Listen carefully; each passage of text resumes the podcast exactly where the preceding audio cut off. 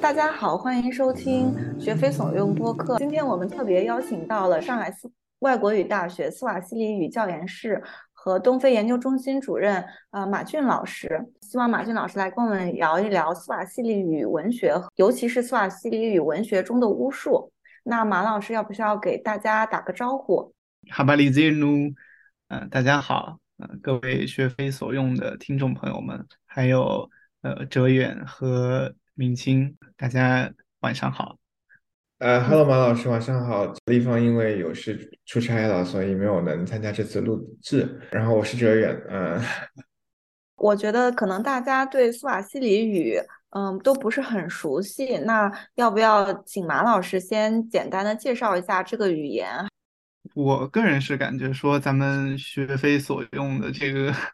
听众当中，应该有很多已经之前接触过斯瓦西里语。那么斯瓦西里语呢，这个它属于班图语族。那么它也是提到班图语族，我相信有很多朋友应该都明白，呃，都听说过班图人，但实际上。我们平时常说的班图人，只不过是指说班图语的人，这并不存在单独的一个班图人民族这样的一个民族。而很多说班图语的人呢，他们都属，他们都可以被称之为班图人。而说斯瓦希里语的斯瓦希里人也是其中之一。那么，斯瓦希里语它现在已经是非洲使用人数最多的本土语之一。我这里提到的是本土语言，是因为。我们都知道，在非洲还有包括英语、包括法语、包括葡萄牙语等这个外来的呃非本土的语言。那么它和阿拉伯语、豪萨语呃被并列为非洲三大语言。嗯，不过目前来看的话呢，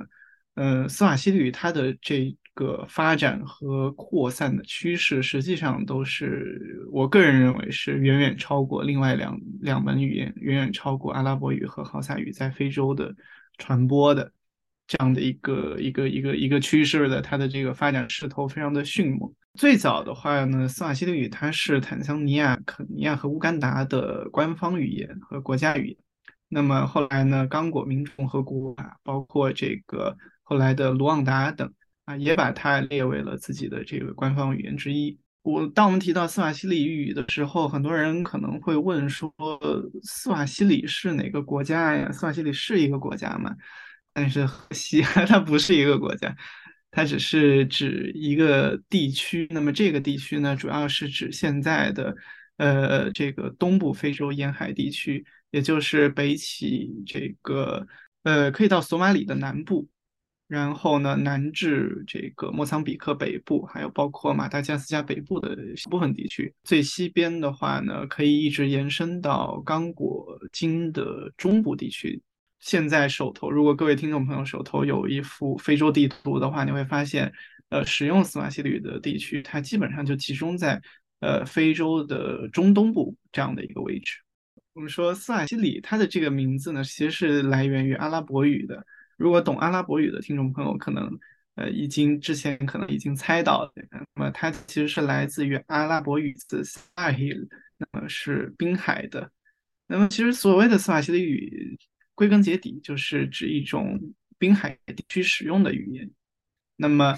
也就是说，呃，说斯瓦希里语这些人呢，大家平时生活的地方呢，就是呃滨海地区。啊，斯瓦希里所谓的斯瓦希里，也就是滨海地区的意思而已。啊，那么这个是斯瓦希里的一个呃基本的概况吧。呃，目前来看，全球范围内使用斯瓦希里的人呢，就我们只是谈使用它的人，而不是谈它的这个母语人数啊。使用它的人呢，已经有了超过一亿人，所以从它的使用人口来说，它也是一个不容小觑的这样的一种非洲本土语言吧。我相信他的这个影响力会越来越大的，这是斯瓦希里语的一个基本情况吧。嗯，可能有人也会好奇说他一般怎么写的，因为好像我相信很多朋友可能听说过阿姆哈拉语，听说过其他的这些非洲语言。那么斯瓦希里语呢和他们不一样，它是使它目前标准斯瓦西里语使用的是拉丁字母，也就是说，只要你只要你会英语，只要你认识二十六个字，那么你在认斯瓦西里语这这这方面呢，你是没有任何问题的。你不需要重新去学习另外一套文字系统啊，那么你是可以直接很快的上手斯瓦西里语的。所以我也很推荐大家，如果感兴趣的话，就。也可以自己找自自自己开始自学，因为斯瓦西里语它也是一个我个人认为入门这个门槛并不高，并且呢学习起来很轻松的这样的一门语言。对，非常感谢，呃，给我们这么详细的一个介绍。然后我记得斯瓦西里语好像在也门也有人讲这个斯瓦西里语，然后还有，而且它本身其实属于一种商贸语言。所以，嗯，其实它还是使用的比较广泛的。然后，另外就是，我觉得其实大家可能，嗯，如果看过那个《狮子王》，肯定都知道，可能都知道有一句话叫那个“哈库纳马塔塔”。然后，这个其实也是斯瓦西里语的一个 非常流行的，像广告语一样的标语，一个口号。对对对对对。还有那个，嗯，苹果的浏览器 Safari 应该也是来自于斯瓦西里语。嗯，当然，我觉得追根溯源，这个应该是个阿语词吧。就提到这一点，我觉得还蛮有意思的，因为实际上斯瓦西里语它本身，或者是整个斯瓦西里文化，它本身就不是一个单一的，或者说它不是一个单核的东西，它一直都是呃受到环印度洋贸易带的各方面的影响，就各个文明，包括印度文明，包括这个阿拉伯伊斯兰文明，甚至包括南亚地区的这个南岛人族群。就是它受到了非常多的这个文化元素，非常多的语言的影响，所以我觉得这个还还还挺有意思的。我一直认为说它算是这个地理大发现之前的一个小联合国这样的一个状态。我个人认为，因为它在整个环印度洋贸易带上，斯瓦西里地区它一直都是一个多人种混居的这样的一个地区，所以这也导致斯瓦西里文化，包括斯瓦西里语，它有那么多的外来的东西藏在里面。我觉得这也是很值得我们 进一步去挖掘、进一步去去去理清的一个一个内容。对，那那个今天我们这个话题主要是关于斯瓦西里语文学中的巫术。那马老师要不要先给我们介绍一下斯瓦西里语文学本身的一些特点，或者它的这个发展脉络，就让大家有一个基本的了解。说到斯瓦西里语文学。嗯，实际上我们经常听到这样的一种说法，就是有存在斯瓦西里语的口述文学啊，有的人呢也会把它称为口头文学或者是口传文学。那么有存在另外一种截然不同的分类是斯瓦西里的书面文学。但实际上，不管是口述、口传、口头，对吧？还是说书面，他们只不过是两种截然不同的表现形式而已。然后从内容和创作时间上来看呢，呃，我们一般会把这个斯瓦西里语的口述文学，会把它当做它的传统文学一部分，因为在口述文学当中有非常非常多的传统斯瓦西里语文学的这个元素，还有包括它的形式，包括它的内容，其实都是非常本土化的。书面文学呢，就是斯瓦西里语的书面文学，其实它完全就是受到了这个。欧美文学，特别是英国文学的影响啊，如果没有这个殖民地的这个文学教育的话，很可能就不存在我们今天能看到的斯瓦西里语书面文学形式了。但你说，如果没有现在我们看到的斯瓦西里语书面文学形式，我把口述文学把它写下来，那行不行啊？就算不算呀？我个人是觉得说，那也算呀，对吧？为什么口述文学写下来就不算了呢？对不对？所以，我其实以前啊，这这是以前，这是以前，我我会有这样的一个疑问，对吧？就是我相信，可能也会有这个听众朋友，或者说其他的人也会有这样疑问。那我口述文学写下来就不算书面文学了吗？对吧？我我把它记录下来，我把它出版，啊，这不算吗？所以我当时有这样的疑疑疑问，我就去问了我的导师，我导师是这个穆洛科兹教授，嗯，也是一名非常非常呃。优秀、非常敬业的一位这个斯瓦西里语口述文学的这样的一个一个一个，我我个人认为说算是这个这个呃研研究的这个 先驱之一吧。对，那么他就告诉我说，是啊，我们理解的口头文学和呃真正意义上的斯瓦希里语口述文学，实际上还是有很大的不同的。因为我们理解的口头文学，我们把它称为 oral literature，就是只要是口头表达的就可以了，对吧？只要口头表达，只要口头传播，那它都算呀。那么如果从这一点上来看呢，oral literature，那我民间故事算不算呢？因为民间故事，你的爷爷奶奶讲给你听，你的外公外婆讲给你听，对吧？你们村的村长，这个晚上把大家聚在一起，然后把故事说给你听，这个算 oral literature。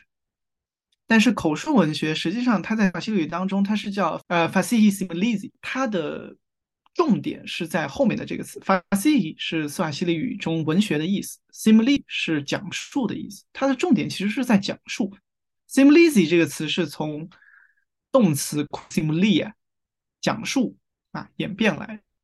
那么就意味着这个文学的形式，它的。重点是在于讲述，也就是在于我是怎么样去跟你讲这个故事的，而不是在于我是用口头向你讲述这个故事。也就是说，讲述的形式很重要。我我可以进一步的跟大家解释一下，对口述学而言，讲述者和参与者，参与者也就是也就是听众嘛，也就是我我们所说的读者或者听众，讲述者和参与者本身的这些互动，它和这个文学文本本身是同样重要的。而对于口头文学而言，我们我们总会认为说它的这个内容可能会更重要。但是呢，我们说对于口述文学而言，它的讲述的这个形式是很重要的。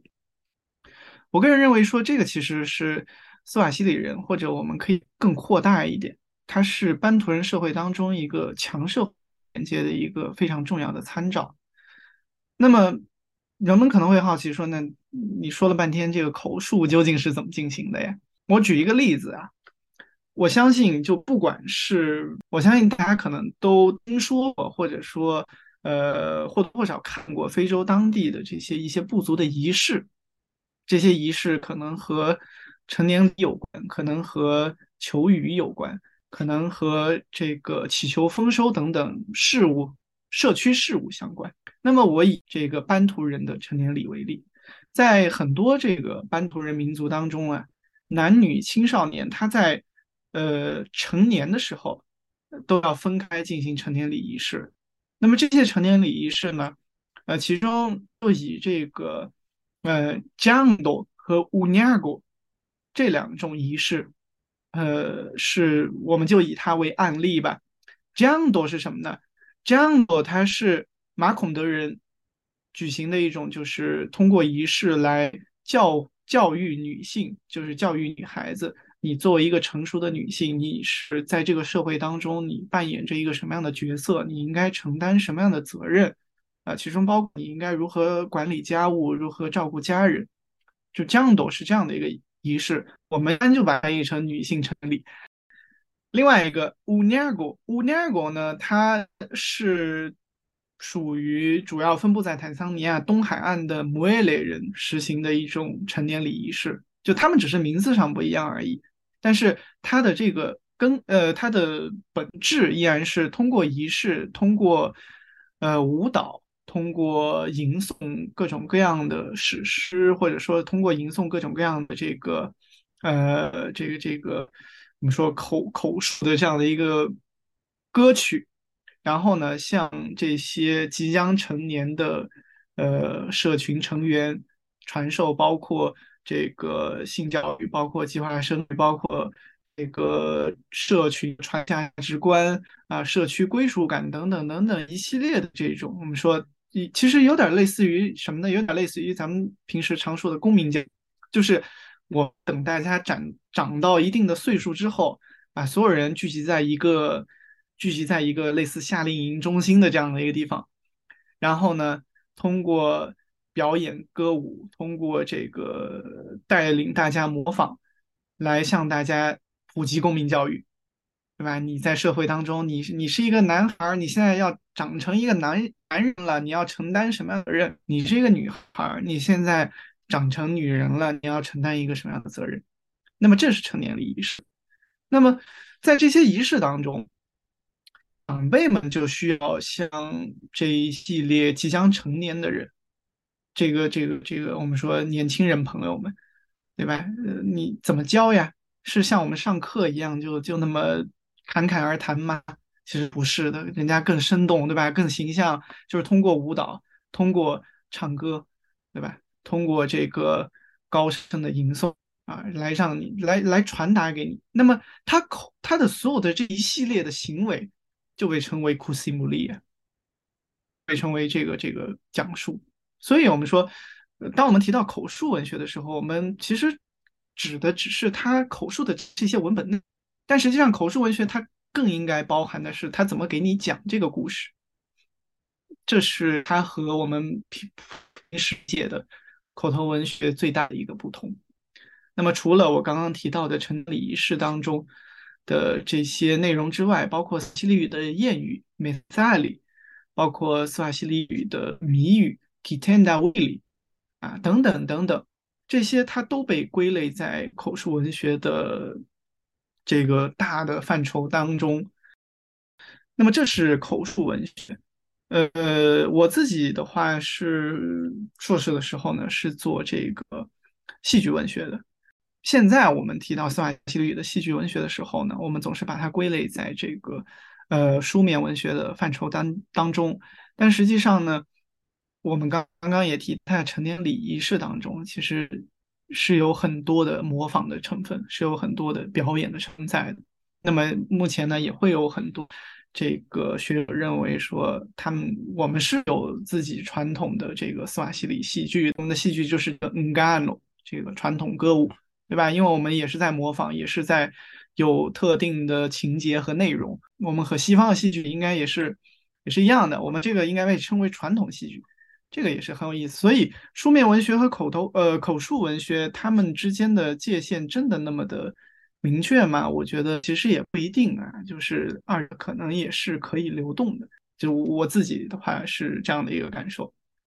对，我知道，就像在尼日利亚，就是豪萨人地区，就是有很多口头诗歌，它其实后来就是在殖民时期前后，就是当地人或者殖民官员他们就记述下来用。呃，变成了一种算是一种类似书面文学的形式。那我其实比较好奇，就是说，因为斯瓦西里这整个沿海地区，它是一个受多元文化影响的啊地方。那我就好奇，就是说，在历史上，阿拉伯人他们带来的这种阿拉伯字母，因为我知道斯瓦西里也有非常长的这个阿加米传统，阿加米就是用阿拉伯字母写的非阿拉伯语。那就历史上也有人用阿拉伯字母来拼写，来嗯来书写啊斯瓦西里语。那这个阿加米的这个文学传统是怎么样的？当地有没有一些呃用阿加米写的一些文学作品？嗯，有的，有的，有有的。因为但是呢，很有意思一点就是，我们都知道阿拉伯文学当中诗歌的这个比重，或者说诗歌的这个地位是蛮高的。斯瓦西里文学当中用阿拉伯字母书写的文学作品，其实大部分也是以诗歌为主。其实它有点像是当地人模仿，或者说甚至不不能说是当地人模仿，也因为因为这些人他的这个祖先，或者甚至你不用祖先了，他的可能一辈上两辈都是阿拉伯人，对吧？那么他们可能就是也把这样的一个文学传统带过来了。不过呢，比如说我现在我已经是二代，我已经是二代非洲人了，对吧？我我我不再是阿拉伯人了，那么我现在开始用我熟悉的语言来写诗歌。那么，相当于就是我用斯瓦西里语，但是呢，我按照阿拉伯诗歌的这个呃书写或者说创作的这种规范，我来创作诗歌，就是他他可以做到这一点。所以，早期的这个以阿加米字母书写的文学作品呢，其实大部分的还是还是以诗歌为主。那么，我们我们目前比较关注的呢是这个呃虚构创作那。还是还是以拉丁字母为主，还是以这个殖民教育、殖民文学教育系统，呃，在东非当地铺开之后，那么它造成了这样的一种，嗯，文学教育的惯性吧。那么人们也就是自然而然接受了这样的一个惯性，并且呢，开始以斯瓦西里语创作，是这样的。嗯，有什么有名的诗人可以补充或者介绍一下吗？哎，这个其实很有意思，就是，呃，我们今天提到的很有名的诗人，基本全都是在民族独立运动时期，甚至民族独立运动时期再往后了。你要说在公元十一世纪，呃，或者说公元十二世纪的很有名的诗人，其实，其实，其实也就那么几个，就只剩下那么几个。呃，其中比较有名的有一，他创作的是一个赞圣诗，就是伊斯兰教当中的那个赞圣诗。对，嗯，除了之外，还有一位是十七世纪的时候写这个 Hamziya，Hamziya 应该是赞圣诗吧，就是就是我们说伊斯兰教这个赞圣的这一些的创作。那么 Ham 呃写这个叫 Utendiwa Hamziya，呃赞圣史诗的这一位作者，他是叫 Said。阿伊达鲁斯宾乌曼，呃，至于他是不是宋西的人，我我我这个我我真的没法确定，我现在我没法给帮给大家确定他是不是斯瓦西里人。然后还有一位是叫 Binti Lamba 的 Binti Lamba 的这样的一位女士，那么这位女士呢，她创作的这个 Sili La Silali。也是很有名的一部诗，但是再更多，好像我我至少我是没有太多的接触了。我还是重点还是关注的是现代文学。那马老师，你要不要跟我们再介绍一下你在私语文学里面遇到的有关巫术的这些话题？而且我其实对这个巫术这个翻译也也比较感兴趣，就是可能英语里面会翻译成 witchcraft。中文叫巫术，那我不知道在四语里面会是怎么称呼这些东西。嗯，在我们习以为常的这个世界以外，在东非本土社群当中，它存在一种历史更为悠久的巫术传统，而且这种巫术传统，它更像是它的一种传统的秩序，在今天依然有着顽强的生命力。斯瓦希里语当中有两个词专门描写这样的实现，第一个是乌杠杆，第二个是乌查维。乌杠杆其实它更像是我们理解的这种好的巫术，而乌查韦呢则是坏的巫术。嗯，怎么理解呢？乌杠杆它更像是我利用巫术去医治别人，呃，我们也把它称为巫医。乌查韦，我个人认为它其实是完美对应了这个英语当中的 witchcraft，它就是一种带有恶意的，我要用这个巫术去伤害谁。那么在这种语境下呢，我们就会用乌查韦。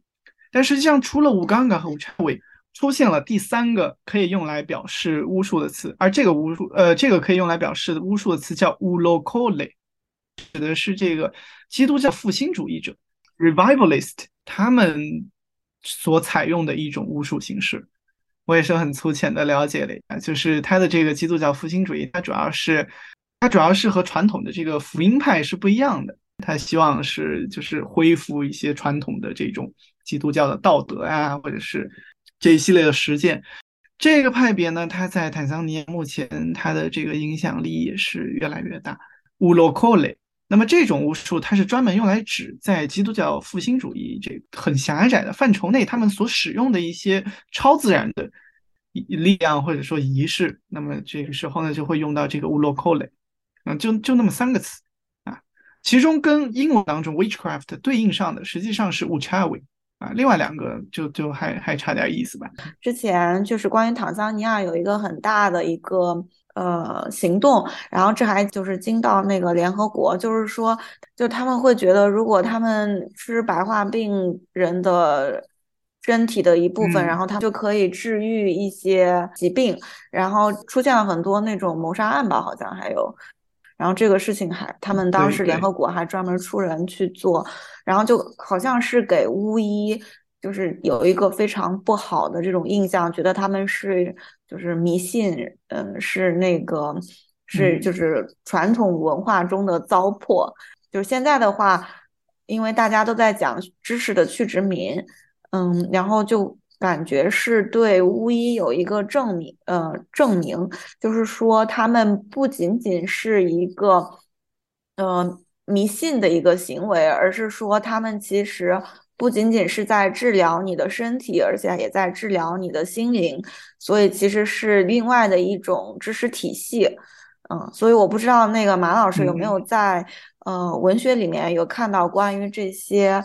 嗯，故事的或者这些议题的一些讨论，有，而且我今天要分享的就是这样的一个故事。嗯嗯，我可以插句话吗？你说，你说，九九月，你说，我觉得明星讲的非常有道理，就是巫医，所谓的巫医，但其实现在很少有人再去用这种巫医、巫术这种词在，啊、学术界应该已经很少用了，包括 witchcraft 这些词都很少用，大家可能会用一些什么 indigenous healing 啊，traditional 啊、传统的或者本土的这些词来形容。就关于其实关于非洲研究就是巫术啊，witchcraft 其实就就很多很多了，就是像最有名的这个人类学家，嗯，Evans Pritchard，他他就是研究这个 witchcraft 起家的。那其实现在很少提这个原因，他就觉得说 witchcraft 这种概念是非常西方中心的，你不能事先。我不是说 Evans Pritchard 是这样的一个人，我是说你不能带着这样的一个先行的一个巫医的这个概念来非洲当地找对应的这个实践。好，那么在这之前呢，我首先想基于这个东非的案例，就是为大家理解巫术它在东非地区它到底是一种什么样的力量，来提供一个简单的参考。嗯，在莫桑比克有这样的一群人啊，他们被称为瑶人，哇瑶。那么瑶人他不光在莫桑比克有，他们在桑尼亚也有广有分布。呃，在类似萨拉姆的这些瑶人呢，主要是做街头小贩。这样的街头小贩，比如说我们堵车的时候，他们就会这个头上顶着东西，然后在车流当中走来走去贩卖货物。他们主要是从事这个生意的。我们就可以看到，说瑶人其实他的这个社群，至少他的社会力量是相对来说是比较薄弱的。既然瑶人是这样的一种，至少他在阿累斯萨拉姆他是这样的一种社群啊，那么就是学者们就发现说，瑶人他会使用巫术来保护自己。保护自己干嘛呢？保护自己的企业呢，免受盗窃啊，免受这个竞争者的这种呃商业竞争，还有其他形式的这些伤害。瑶人群体是非常相信乌干嘎的，他们非常相信巫术的力量。嗯、我们会看到很多瑶人，就是如果我们在在达赖斯萨拉姆街头，你看到有的商贩他们带着那种用椰子壳啊，包括这个蛇的这个脊椎骨制成的那个项链的话，那么。嗯，他他十有八九他就是一个瑶族人，因为这些是非常典型的这个瑶人的这个护身符，他们认为这些东西可以帮助他们免受伤害。有的瑶人呢会带着那种装呃装满了草药的小袋子啊，或者说其他的这个他觉得说对自己有保护作用的这些小玩意儿吧，我们说也不一定是草药，可能是动物的骨头呀，或者说是贝壳呀等等等等诸如此类的。除了佩戴这个护身符之外呢，瑶人还会用巫术来保护自己，就是会用呃我们传统意义上理解的一些包括包括做法的形式来保护自己。他们经常会用一种叫抛绳子的这个这个仪式。抛绳子什么呢？就是呃他们会把绳子系在自己的商品上，系上去了之后呢，会举行一个仪式，并且念咒，确保他的竞争对手没有办法在同一地点出售任何东西。比如说，我今天我卖的是汽水，我就在我汽水上拴一根绳子。我拴完绳子之后，然后我就做这个抛绳子的这个这个这个仪式。做完之后呢，那我的竞争对手就他今天绝对不可能跟我在同一个地方卖出同样的东西。呃，他们甚至还相信自己可以用巫术让竞争对手生病，或者说丧失行为能力。但是这个是就到了无差位的这个范畴了，因为这就是对别人使坏了，对吧？你不是为单纯的为了保护自己了。那么举这个例子呢，是想告诉大家说，呃，瑶人这样的一个在坦桑尼亚，它其实它算是一个很有名的这样的一个一一种族群。他们在这个社群内呢，他们其实是，呃，巫术是他的是是他的日常生活的一部分，可以说已经融入到他日常生活当中了。也有点像是什么呢？也也有点像是一种文化了，它不再是单纯的一种。我们说它不再是单纯的一种想要借助超自然力量来达成某种目的的这种特定的社会实践，它更像是一个什么呢？更像是一个你的日常生活中的一些习惯。我们能够观察到，包括像在欧洲，人们在祈求好运的时候，对吧？就可能会敲一下木质的一些用具，敲桌子、敲敲敲敲敲敲凳子等等等等诸如此类。那么对于瑶人来说呢，他们的巫术仪式可能也也是诸如此类。与其说巫术是一种可以让我们在社会生活当中保持主动权的武器，也就是说，与其说巫术它是一种可以让你伤害别人的东西，实际上在现实生活当中，它更像是弱者在面对强势的社会结构的时候，他自发的或者说下意识的去寻求的一种传统的秩序。因为我们想摇人，为什么要那么做呢？对不对？因为他有劲，因为他是一个很弱势的小商贩，随便随便哪个人都可以来拿捏他一下。其实他的这个社会地位是相对是比较弱势的。那么在这样的时候，在他面对一个比自己更强势的这种社会力量的时候呢，他会下意识的寻求一种传统秩序的庇佑。这其实有点像是我们都习惯在遇到困难的时候去转向自己比较熟悉的解决方法。嗯，我我的理解是，他其实就是使用巫术的人。对传统制的一种呼唤吧，因为在传统的这个部族社群当中，人们是同吃同住同劳动的，就平均主义，它可能才是这个他们熟悉的这种社会结构的一个核心所在。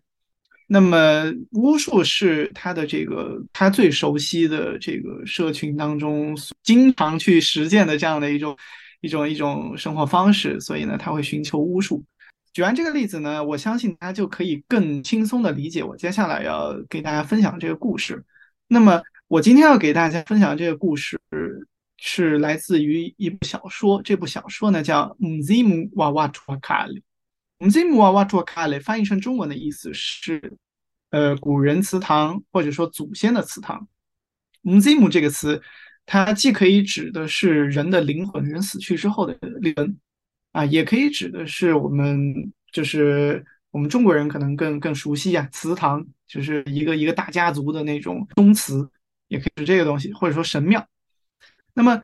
，Mzimu Watu Kale 他是坦桑尼亚的著名的通俗文学之父，叫 Muhammad Said Abdullah，那是他创作的处女作。啊，Muhammad Said Abdullah 呢，他是坦桑尼亚或者说他是斯瓦西里语，呃，通俗小说的一个一个我们说先驱。Abdullah 呢，他一九一八年的时候呢，出生在东非的这个英国保护国。他当时出生在桑吉巴尔，桑吉巴尔这个时候呢，一九一八年的时候呢，他还是英国保护国啊。在这个时候呢，他就是在桑吉巴尔接受了斯瓦西里语教育，接受了阿拉伯语教育，接受了英语教育。我们说他从小就是一个我们说多语者。那么在一九四零年的时候呢。他开始了自己的这个职业生涯。他最早呢是做记者，而且他又是做的是社会和政治板块的，所以呢，他个人在政治领域，他其实是有很强、很积极的这种这个这个参与热情的，也因此呢，创作了非常非常多的这个作品啊，来来激发人们对于坦桑尼亚独立运动的支持。那么在实现了民族独立之后呢？阿卜杜拉呢，开始把他的注意力呢转向小说写作，也就是说，在这个时候，他的写作不再是以这个政治，一不再是以政治为主线了，他的写作开始向纯粹的就是文学文学享受，所以呢，他开始创作侦探小说。他最著名的作品呢，就是以这个一位名叫布安纳穆萨，布安纳穆萨是他的名字是 M S A，其实也就是作者本人的这个名字的缩写。他其实是以自己为原型创作了一个侦探小说，呃，创作了一系列的侦探小说。那么我今天给大家介绍的这个，呃，古人祠堂呢，其实就是他的第一部侦探小说。这个小说呢，最早是在一九三四年的时候呢，就是有有了这样的一个雏形，但是它正式出版，我记得应该是在这个一九六零年左右。这部小说呢，它就情节的连贯性和完整性而言呢，是稍显稚嫩的。但是，他的这一部小说之所以吸引人，是因为什么？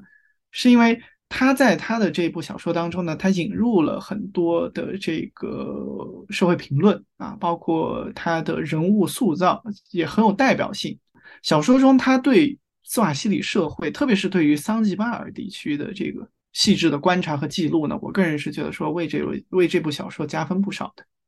他的情节其实一点都不复杂。故事呢，绕着主人公侦探穆萨先生和他的好助手啊纳朱，在拜访他们的共同的朋友啊，叫阿哈迈德。拜访这个朋友家之后呢，意外的卷入了阿哈迈德的父亲阿里先生遇害的这样的一个案子，并且呢，最终啊，穆萨先生呢抽丝剥茧，帮助阿哈迈德找到了真凶，并且呢还找到了隐藏在这起凶杀案背后的另外一个悲剧的故事。今天想跟大家分享的是这个小说中第三章当中的内容，因为它的第三章呢就和这巫术大有关系。就整个案件，它的舞台呢都只局限于坦桑尼亚的桑吉巴尔。在第三章当中，作者呢他详细的描写了死者阿里先生的妻子，也就是我们的主人公啊穆萨侦探他的好朋友阿哈迈德的继母 Kipri Lily。就是作者描写了这位女士 Kipri Lily 她的身世，以及她身上发生的宛如通灵一样的情节啊等等等等。那么事情呢是这样的啊，就是 Kipri Lily 在作品当中她是那么形容的啊。她是一个白白净净的、长着一头直发的波斯女人，或者说，他是一个设拉子人，他是有设拉子人的这个血统的。说 Kipulele 非常的漂亮啊，有多漂亮呢？所有见到她的人，就是都会不自觉的咽口水，赌咒发誓一定要迎娶她。而 Kipulele 她的眼睛非常非常的漂亮。鼻子修长挺拔，嘴唇非常薄。Kipulele 长得那么漂亮，为什么最后会嫁给了一个我们说最后嫁给了吝啬鬼阿里先生呢？因为阿里先生在这里面设定他是一个很吝啬的老头，嗯，尽管他很有钱，但是他很吝啬。那么 Kipulele 嫁给他，至今过去了已经十年，这十年中每天他都痛苦万分，人不人鬼不鬼。那么，当他终于撑不下去的时候呢，他的双亲带了一个巫医来看病，但是呢，这个巫医没看好病。于是呢，他的双亲带了第二个，带了第三个，带了第四个，等等等等。这些巫医每个人都有不同的说法。哎呀，每个人都莫衷一是。有的人说呢，Kipulele 他是被那些求而不得的小伙子下了降头。有的人又说呢，哎呀，是因为这个 Kipulele 他小时候吃的香蕉穿过。那一片被人们称为古人祠堂的灌木丛的时候呢，沾上了不干净的东西，恶魔呢夺取了他的身体。除非我们给这个恶魔献祭一头牛，否则这个恶魔不会离开的。那么 Kipulele 的父母是两个虔诚的穆斯林，他们相信自己的女儿被恶魔附身了，于是呢，他们就求助于自己的女婿，说：“你是一个有钱人呀，你是一个地主呀，你提供一头牛来给恶魔献祭呀，让女儿康复行不行？”但是呢，阿里先生一直都只是口头答应着，年复一年，从来没有从来没有兑现过，啊，直到直到今天，十年后的今天，那么 Kipulele 现在情况就更加糟糕了。他的妈妈听到说，第一，自己的女婿阿里先生失踪了；第二，自己的女儿在家里开始又开始犯病了。我们说，因为因为他犯病的时候，就是就是神志非常不清醒。他的妈妈听说了呢，就赶紧。结束了农活儿，注意他是干完农活儿，他不是马上他听到这个消息他就过来的，他是干完农活之后，所有东西都结束，所有事情都搞定了，他说我才来。他的妈妈来了之后呢，就开始建议 Kipulele 说：“你你接受我给你的驱魔仪式吧，对吧？我我来替你驱魔吧，我也不求其他的这些母杠杆了，我自己就行，我来替你驱魔。”然后他的妈妈呢，就就就开始准备，首先呢。搞了一个熏香的小香炉，他在里面放上这个呃香水、苦艾、芦荟，还有包括他的母亲自己从墓地中采来的一些不知名的香料等等，全都放到了那个香炉当中。然后呢，他把自己的女儿从头到脚用康嘎布，就是当地人穿的那个衣服的那种布料，就把他从头到脚就全都用那个布裹了起来，就像裹木乃伊一样啊，裹起来了。裹起来了之后呢，把他女儿放到了床上。然后用那个香炉不断的对他的女儿进行这个熏香，啊，然后呢，口中呢念念有词，呃，作者是那么形容的啊，说听上去好像奔巴岛内的方言，又好像马孔杜奇那边的方言，啊，奔巴岛和马孔杜奇其实都是桑吉巴尔的一个几个几个不同的地方啊。他说，总之是你我都无法理解语言，呃，至于是什么语言，我们现在还不知道。对吧？我们只能猜说，至少不是斯瓦西里语。而这个时候，床上的 Kipulele 突然开始剧烈的摇头，然后突然从床上坐起来，把他的母亲推倒在地，然后自己重重的摔倒了地上。他的头呢砸到了门口的水泥的这个门槛，然后呢头破血流。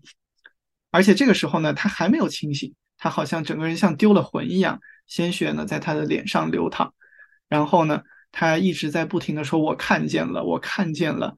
我看见了远方啊，没有任何东西，只有一片鲜红。”那么，作者用这样的一个情节，其实就是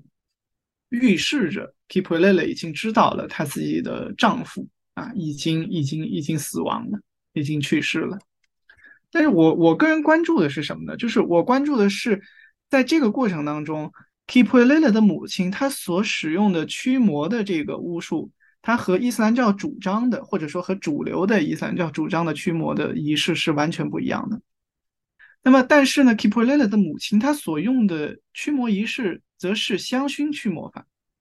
而香薰驱魔法它实际上是一种偏向于多神教传统的香薰驱魔法，或者说它其实跟什叶派主张的驱魔的这种方式是比较类似的，就是用香薰、用香料来驱魔，而不是用吟诵古兰经的方式，就是去除自己女儿身上的这个可能附在她身上的魔鬼。所以这一点让我感觉很有意思。因为作者他尽管他之前已经提到过说，那 Kipulele 他是一个设拉子人，对吧？他是一个波斯人。那我们可能说，那好，那什叶什叶派的这个驱魔的仪式、驱魔的巫术，那在这个时候出现是完全合情合理的。可是为什么他的父母或者说呃当地人也不光是他的父母了，对吧？他们请来的所有的这些。啊，木杠杆对吧？大家都啊，不不光是木杠杆了，他的左邻右舍大家都接受了这种说法呢，就是都觉得说这没什么，没什么不对的呀。这个其实很有意思一点，而且就是 Kipulele，就是从他的这个表现来看，我们很明显，其实他这个这个孩子他可能是从小是有癫痫的，就是他可能自己本身是有是有疾病的，只不过他从来没有被送去诊断过。因为每当他一发作的时候，人们就认为说啊，你是你是中邪了，你是鬼上身了，我们必须要给你驱魔，必须要用巫术来帮助你，对吧？这也是为什么她长得那么漂亮，那么好看，但是最后也只嫁了一个一个一个有带着孩子的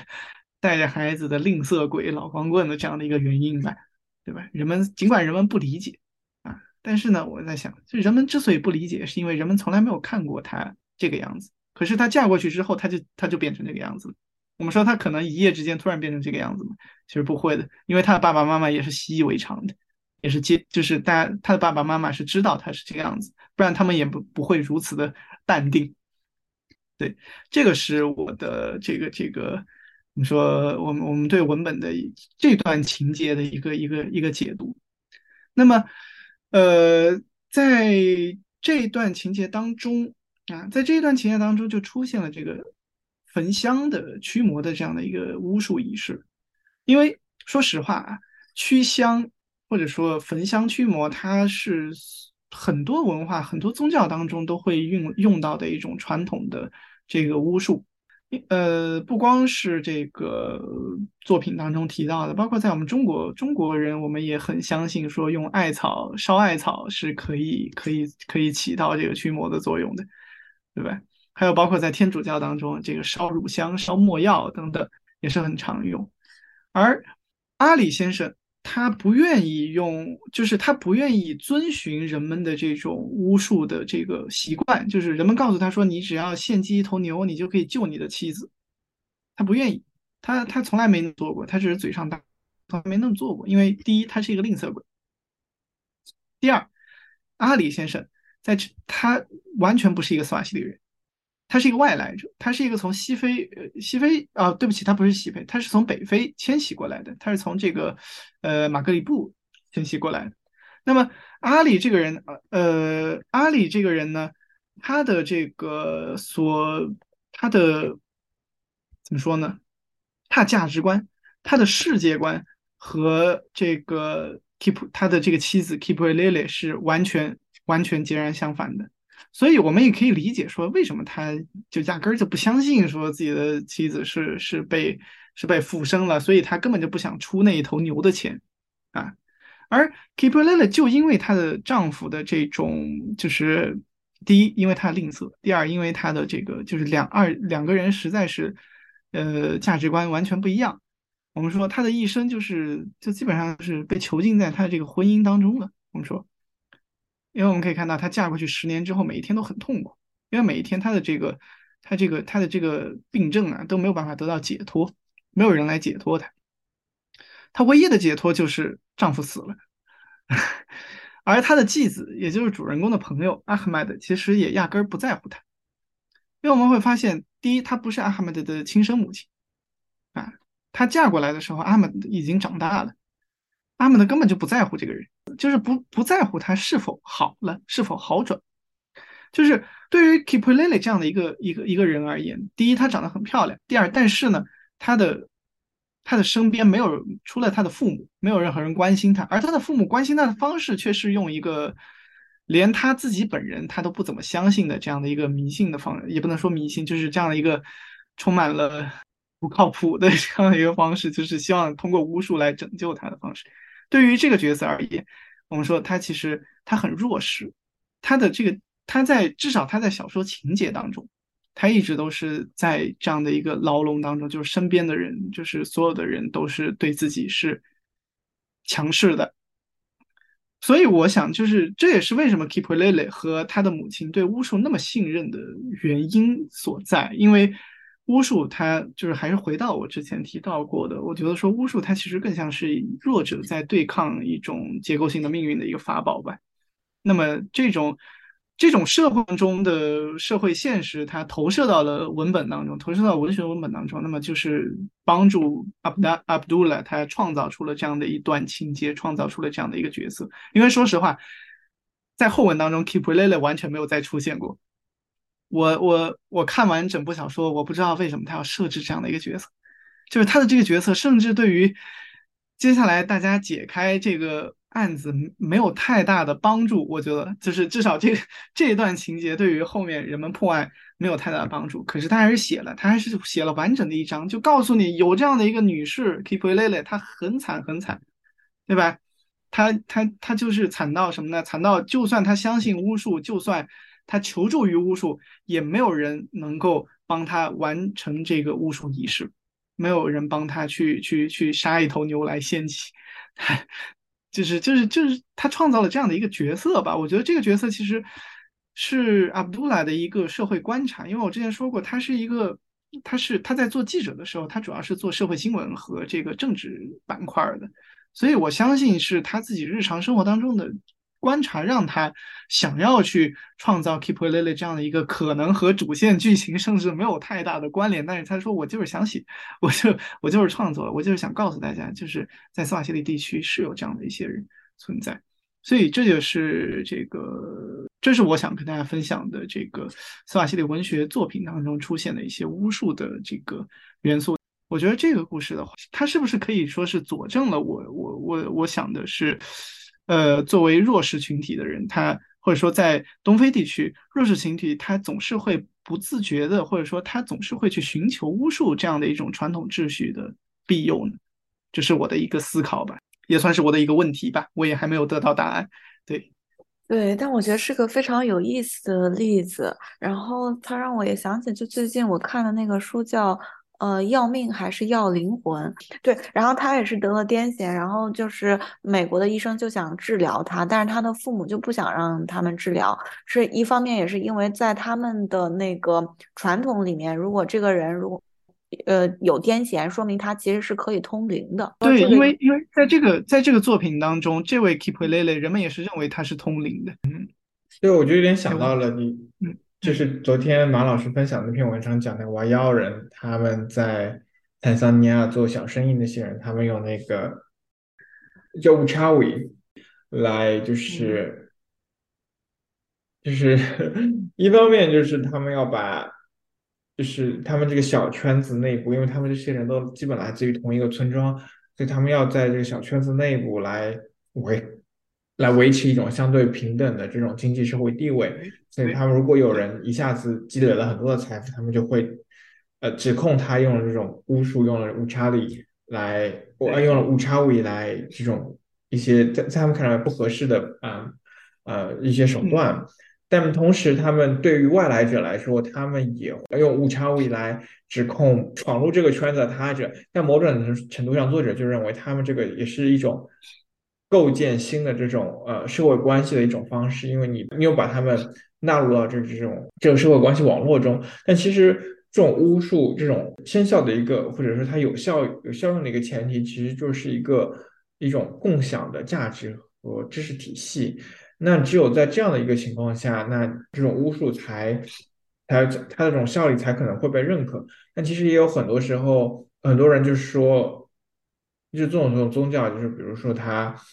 皈依其他宗教，或者说啊加入基督教或者怎么样，他其实很多时候也是为了怎么讲呢？就是他可能会寻求一种新的秩序来保护自己。对对对对对对对对对对，是这样，这样说可能更合适一点。当然，其实也很难说，就是因为你。皈依了一个新的宗教，或者说你加入了其他的传统，那并不意味着你会完全放弃。其实很多时候还是在日常实践中，就是它的这种不同宗教的我个人的想法是，它的边界很模糊吧？对的，因为你如果从人的中心出发，其实现在很多学者他们都在提这种 life words 生活世界这样的这种概念，而不而更少的去提。宗教或者说信仰，更多是基于西方的这种这种概念和词汇。那其实对这更多的是探讨人与这个世界的关系。你不知道你们在日常生活中有没有遇到这种误？我是遇到过了，就是但不是不是这种很严重的。就是我有我应该是第一次去尼日利亚的时候，我就在拉各斯的一条街上就漫无目的的走，然后。然后有个女的，她说她是基督徒，然后她走过来跟我说，她说这个地方有很多那种邪恶的精，就是那种精灵，然后让我小心一点，让我赶紧走，不要一个人在这个地方逗留。啊，就是精其实是一个挺呃呃，应该算是伊斯兰教里面的一个概念，就是中性。我而且我我印象中它其实是一个蛮中性的，就是有好的啊，对对对对。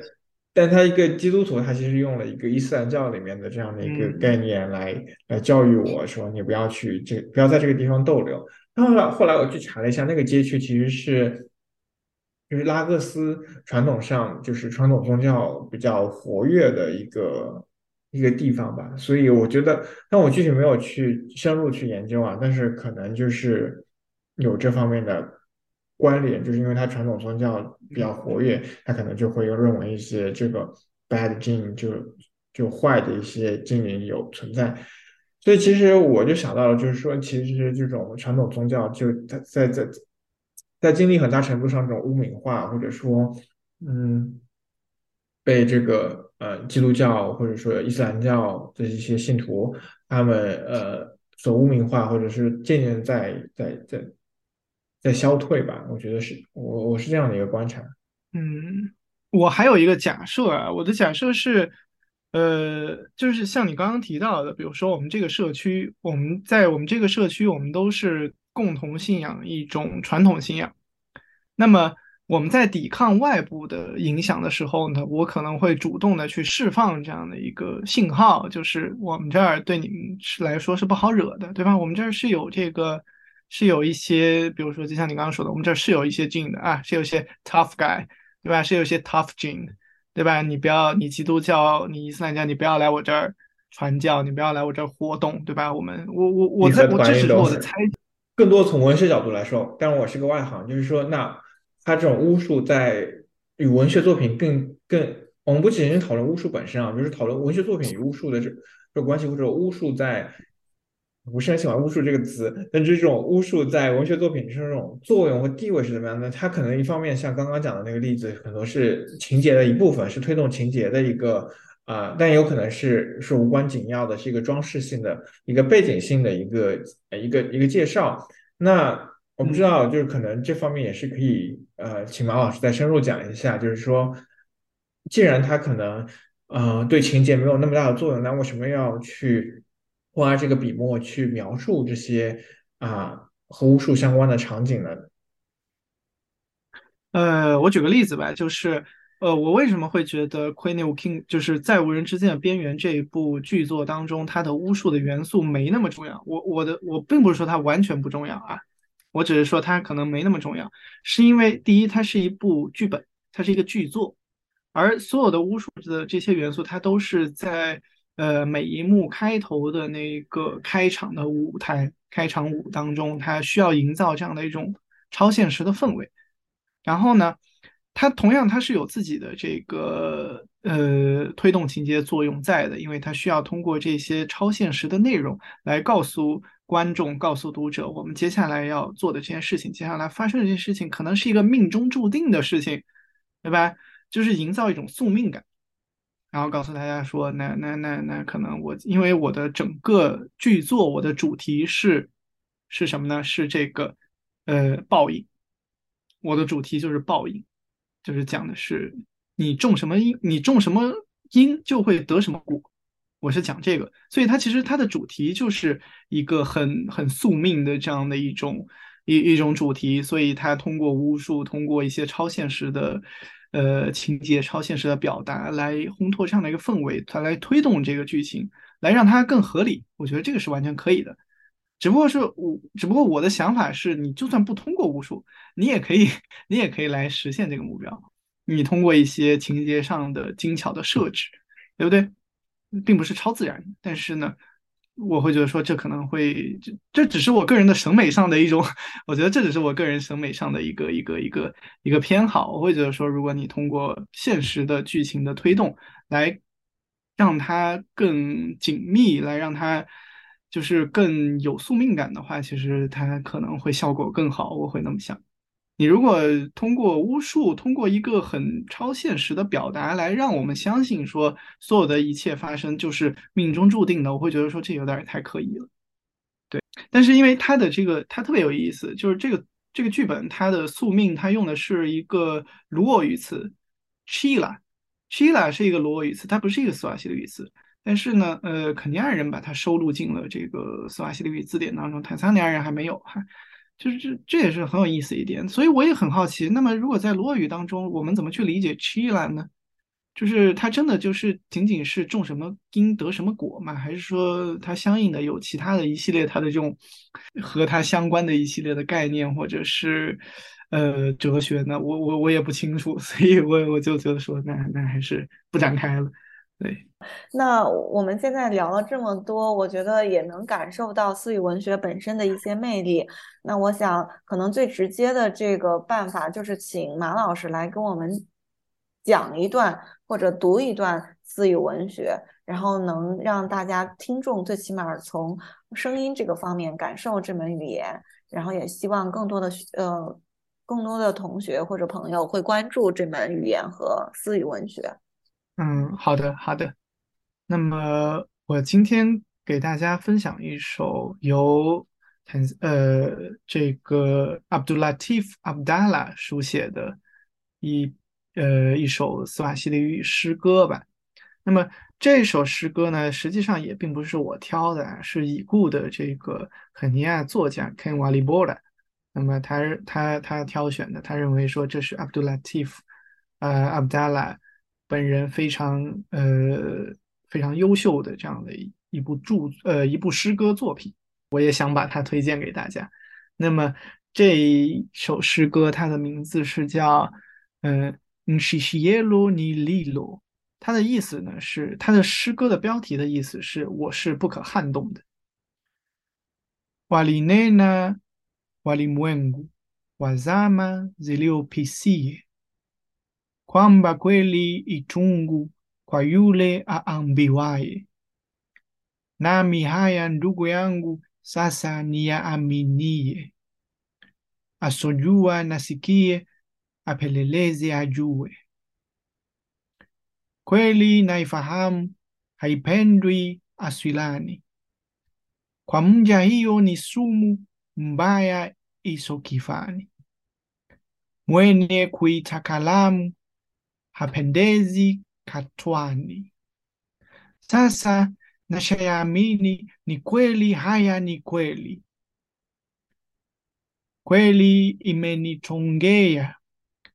kwa kuinena mwendani. Wale niliowaambia wameniitia dhikini, wameniona mbaya kumshinda Firauni.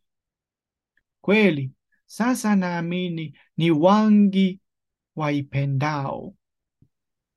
那么这首诗歌呢，是 Abdulatif Abdallah 的代表作，主要呢是向世人，呃解释了他对于说真话和对于寻找真相的坚持。那么他这首诗的大概意思是这样的：他他说世界上曾经有人说啊，真相是苦涩的，而我的所有的同伴都相信了这样的一个一个一个说法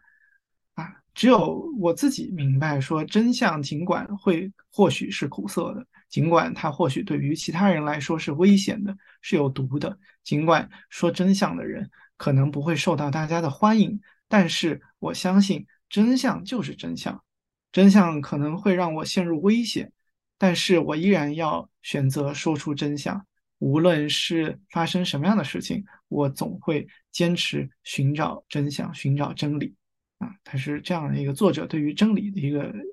呃寻求和坚持的一种宣言吧。他的这首诗就表达了这样的一个一个思想。当然，刚刚因为呃我也没有把这首诗完整的读完，因为这首诗也比较长。我们之后呢，可能会在评论区吧，或者说其他地方给大家附上全诗的这个文本。对，然后非常感谢马老师给我们带来这么呃有意思的故事，然后还有这这么令人感动的一些诗歌。然后希望我们之后还能有机会再聊一聊其他的一些内容。那好，好呀，好呀，非常感谢，谢谢，谢谢，谢谢，谢谢明清，谢谢哲远。那我们再见，拜拜，谢谢马老师，拜拜，拜拜，拜拜，拜拜。